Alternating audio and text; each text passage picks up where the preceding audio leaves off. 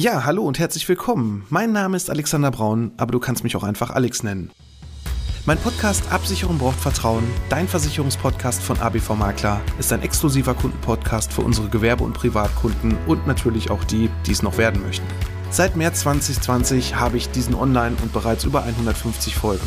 In diesem Podcast möchte ich meine Hörer mit in die Welt der Versicherung nehmen und ihnen das Leben mit dem vielen so unbeliebten Thema Versicherung leichter machen, aber natürlich auch Anregungen über sinnvolle und unnütze Versicherungen geben. Ich freue mich nun sehr, über den OMGV Podcast Award nominiert zu sein und nun hast du die Möglichkeit, über die Preisträger abzustimmen und natürlich auch meinem Podcast deine Stimme zu geben. Vielen Dank für deine Unterstützung. Der Jahreswechsel steht schon wieder vor der Tür. Ja, und es ändert sich mal wieder einiges. Damit du nichts verpasst, solltest du unbedingt dranbleiben. Bei Absicherung braucht Vertrauen. Dein Versicherungspodcast von ABV Makler. ABV Makler. Absicherung braucht Vertrauen. Der Podcast mit dem Mann, der sich schon in jungen Jahren selbstständig gemacht hat und seit über 20 Jahren erfolgreich in der Versicherungsbranche tätig ist. Er kennt die Tricks und hat die Tipps, die man sonst so nicht hört. Er erklärt die Versicherungswelt. Er ist Alexander Braun. Hallo und herzlich willkommen bei Absicherung braucht Vertrauen, dein Versicherungspodcast von ABV Makler. Ich bin der Alex, Versicherungsmakler aus Kamp-Lindfort vom wunderschönen Niederrhein und ich freue mich, dass du heute bei meiner 136. Folge dabei bist.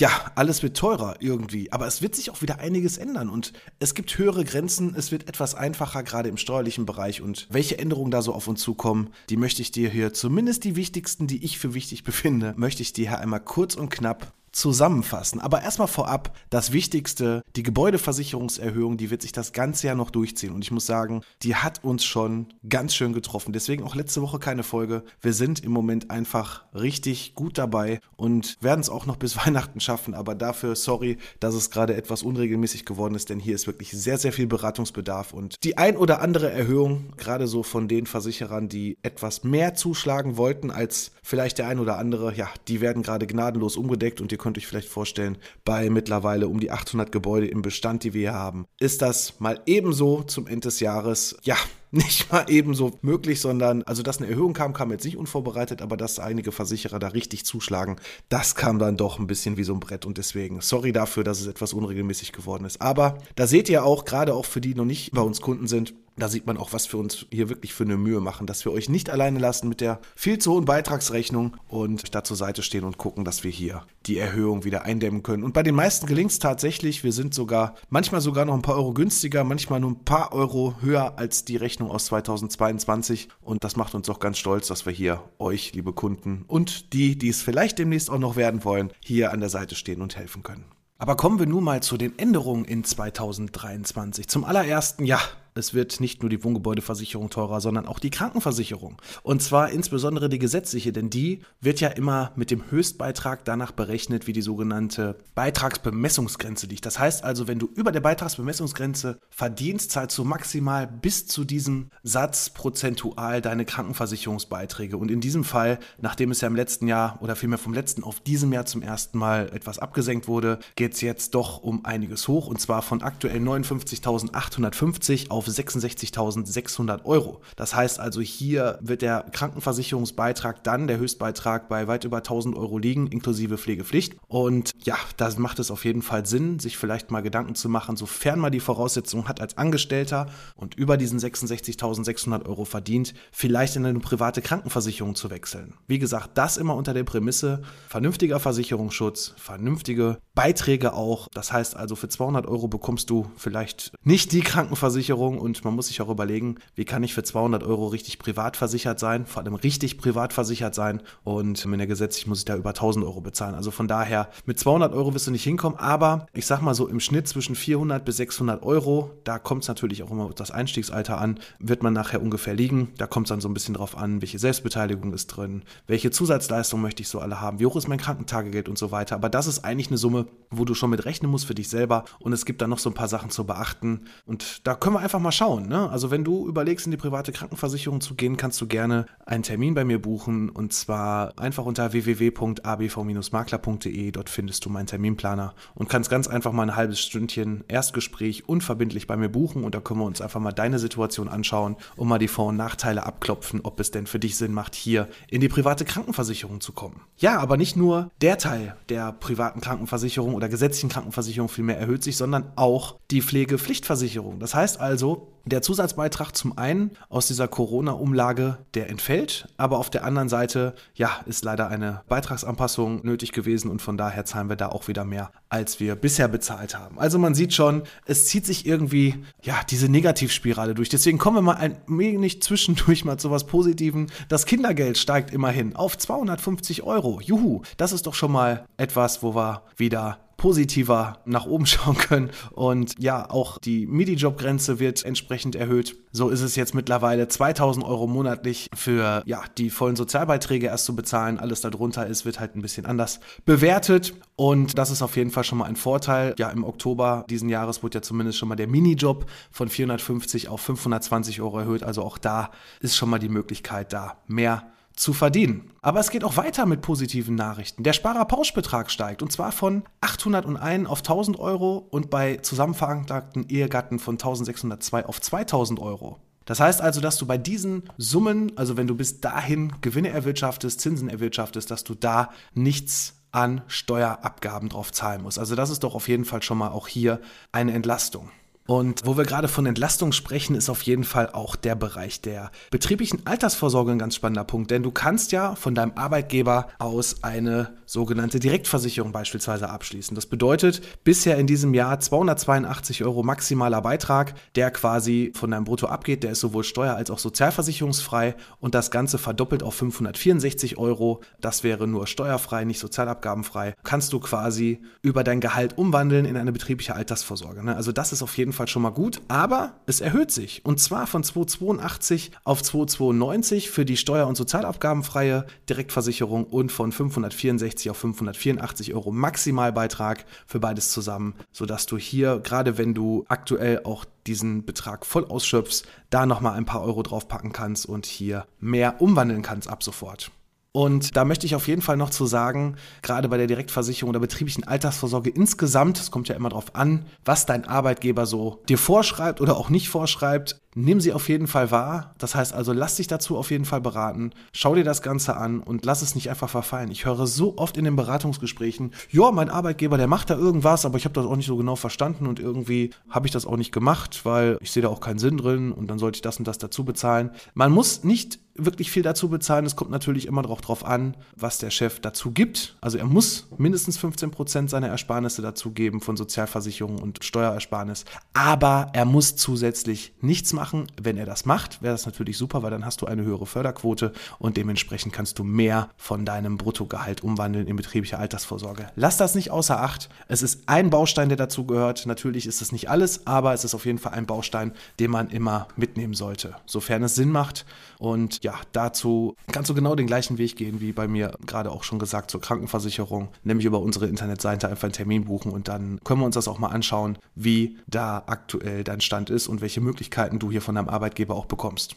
Und wo wir schon mal bei der Rentenversicherung sind, gerade bei den sogenannten Basis- oder auch Rürup-Renten wird jetzt doch ein bisschen was vorgezogen. Eigentlich sollten erst ab 2025 die vollen Beiträge abgesetzt werden und jetzt hat man das vorgezogen, wo dieses Jahr noch 94 Prozent der Beiträge waren, können künftig 100 Prozent abgesetzt werden. Das heißt also für Alleinstehende Maximalbeitrag von 26.528 Euro und bei Verheirateten zusammen 53.056 Euro. Das bedeutet, gerade diese Basis- oder Rürup-Rente, wie sie auch genannt wird, kommt sehr oft bei Selbst Selbstständigen auch zum Tragen, die quasi ja Solo-Selbstständige sind, die eine Einzelfirma haben, die keine Möglichkeit haben, wie zum Beispiel bei einer GmbH als Geschäftsführer hier Direktversicherung oder Gehaltsumwandlung zu betreiben, wie es auch ein Arbeitnehmer macht oder eine Unterstützungskasse zu nehmen. Und da sind halt sehr viele Selbstständige von betroffen, die vielleicht auch befreit sind von der gesetzlichen Rentenversicherung. Aber Achtung, ich erlebe da auch sehr oft, ja gut, da muss ich da nicht mehr einzahlen und dann mache ich die Rentenversicherung ja dann später, weil ich habe gerade nicht so viel Umsatz. Ja, das ist alles richtig, aber mach es dann auch und setz da wirklich auch einen festen Termin. Denn ja, ich habe sehr oft Leute in der Beratung, die sind dann schon fünf Jahre oder zehn Jahre selbstständig und haben die ganze Zeit einfach mal gar nichts eingezahlt. Und jedes Jahr, was du verlierst, ja, das kostet dich nachher wiederum mehr Beitrag. Das heißt also, dann fang wenigstens schon mal mit ein bisschen was an. Lass dir aber, bevor du jetzt einfach dir irgendeine Summe sagst, jo, dann packe ich mal 50 Euro in so einen Vertrag rein,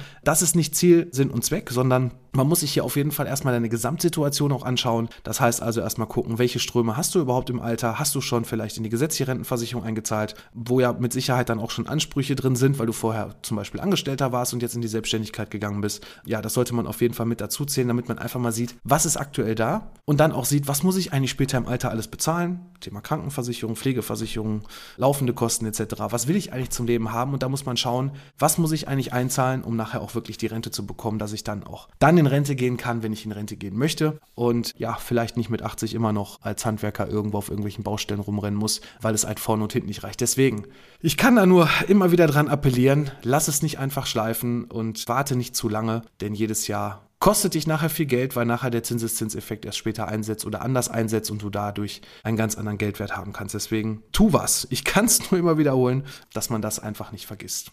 Und wo wir gerade schon bei denen sind, die ihre Altersvorsorge vielleicht so ein bisschen haben schleifen lassen und wo es vielleicht dann doch nicht mit den gewünschten 60 oder 65, gerade bei Selbstständigen, da kann man ja, wenn man es vorher gescheit und vernünftig ausgelegt hat, seinen Rentenbeginn einfach selbst in die Hand nehmen und planen ohne abhängig zu sein auf irgendein Sozialversicherungssystem, egal was da auch so in der Zukunft kommt, Rente mit 70 etc. pp. Ne? Es können auf jeden Fall noch was getan werden. Und zwar sollen die sogenannten Hinzuverdienstgrenzen für Rentner ab dem 01.01.2023 fallen. Das heißt also, du kannst unbegrenzt dazu verdienen. Ne? Das heißt also, sowohl Altersrentner als auch Frührentner können quasi dann auch noch zusätzlich zu ihrer Rente was einnehmen. Und das ist auf jeden Fall für den einen oder anderen, ich weiß auch, dass manche sehr gerne arbeiten, nicht weil sie es müssen, müssen, sondern weil sie es wirklich sehr gerne machen, auf jeden Fall ein entscheidender Vorteil, dass sie quasi hier das Ganze selbst frei gestalten können. Und solltest du vielleicht noch kein Rentner sein und von einer sogenannten Erwerbsminderungsrente leben, so wird auch hier die Hinzuverdienstgrenze entsprechend erhöht. Bisher waren es 6.300 Euro brutto im Jahr und das Ganze geht jetzt hoch auf 17.823,75 Euro.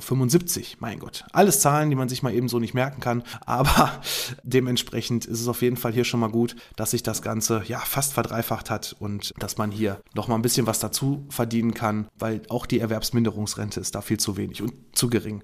Und da sei dir auf jeden Fall auch gesagt, sofern du die Möglichkeit hast und noch gesund bist oder einigermaßen gesund bist, dann vergiss nicht, wenn du gerade vielleicht auch Berufsstarter bist und gerade so planst, Mensch, ich habe hier irgendwo so eine Trading-App und da mache ich so ein bisschen ETF für 20,45 Euro im Monat und so sinngemäß spare ich ja da schon mal ein bisschen was an. Vergiss eins nicht, Bevor du anfängst zu sparen, solltest du immer eins machen und zwar erstmal schauen, wie du selber abgesichert bist. Was passiert bei dir, wenn du für eine längere Zeit krank bist, zum Beispiel länger als sechs Wochen als Angestellter? Ne? Hast du deine Lohnfortzahlung? Gibt es da irgendeine Regelung über einen Tarifvertrag oder bist du vielleicht Beamter oder hast du vielleicht keine Lohnfortzahlung? Und dann solltest du auf jeden Fall für einen doch sehr geringen Beitrag dein Krankentagegeld mit hinzupacken, sodass du immer, egal, also wie lange du krank bist, immer 100% deines Gehaltes auch weiterhin bekommst und nicht nach sechs Wochen mit irgendwelchen Einbußen leben musst. Oder aber auch im allerschlimmsten Fall solltest du berufsunfähig werden und das bitte nicht vergessen. Berufsunfähigkeitsversicherung ist eine der wichtigsten Versicherungen, die man haben sollte, damit sein eigenes Gehalt da ist, weil ich kann sparen, wie ich will.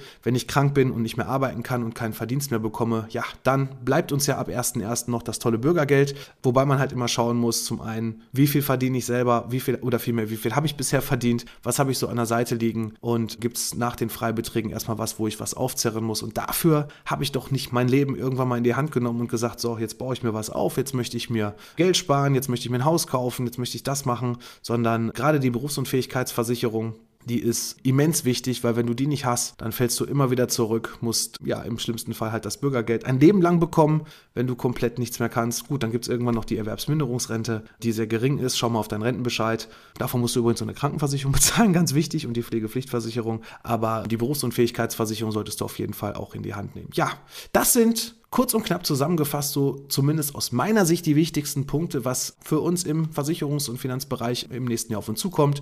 Ja, es wird einiges teurer, es wird ein bisschen Entlastung kommen, okay, dann werden wir einfach mal sehen, wie es sich dann so im nächsten Jahr alles einspielt. Und wir hoffen natürlich, dass die Inflationsrate irgendwie gestoppt werden kann und ja, diese Geldentwertung nicht so weit voranschreitet, denn aktuell ist es doch schon sehr, sehr heftig. Und gerade das hat halt in allen Bereichen Auswirkungen, gerade in der Versicherungsbranche halt auch auf die Beiträge, auf Schadenzahlungen und deshalb steigt zum Beispiel auch die Gebäudeversicherungsprämie gerade so immens um 14,73 Prozent mindestens.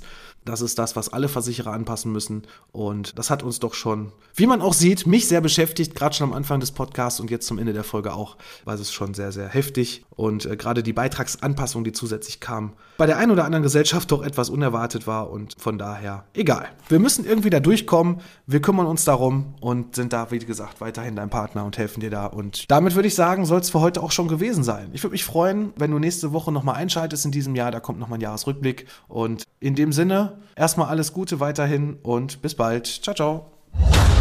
ABV Makler. Absicherung braucht Vertrauen. Der Podcast. Ja, hallo und herzlich willkommen. Mein Name ist Alexander Braun, aber du kannst mich auch einfach Alex nennen. Mein Podcast Absicherung braucht Vertrauen, dein Versicherungspodcast von ABV Makler, ist ein exklusiver Kundenpodcast für unsere Gewerbe- und Privatkunden und natürlich auch die, die es noch werden möchten. Seit März 2020 habe ich diesen online und bereits über 150 Folgen. In diesem Podcast möchte ich meine Hörer mit in die Welt der Versicherung nehmen und ihnen das Leben mit dem vielen so unbeliebten Thema Versicherung leichter machen, aber natürlich auch Anregungen über sinnvolle und unnütze Versicherung geben. Ich freue mich nun sehr, über den OMGV Podcast Award nominiert zu sein und nun hast du die Möglichkeit, über die Preisträger abzustimmen und natürlich auch meinem Podcast deine Stimme zu geben. Vielen Dank für deine Unterstützung.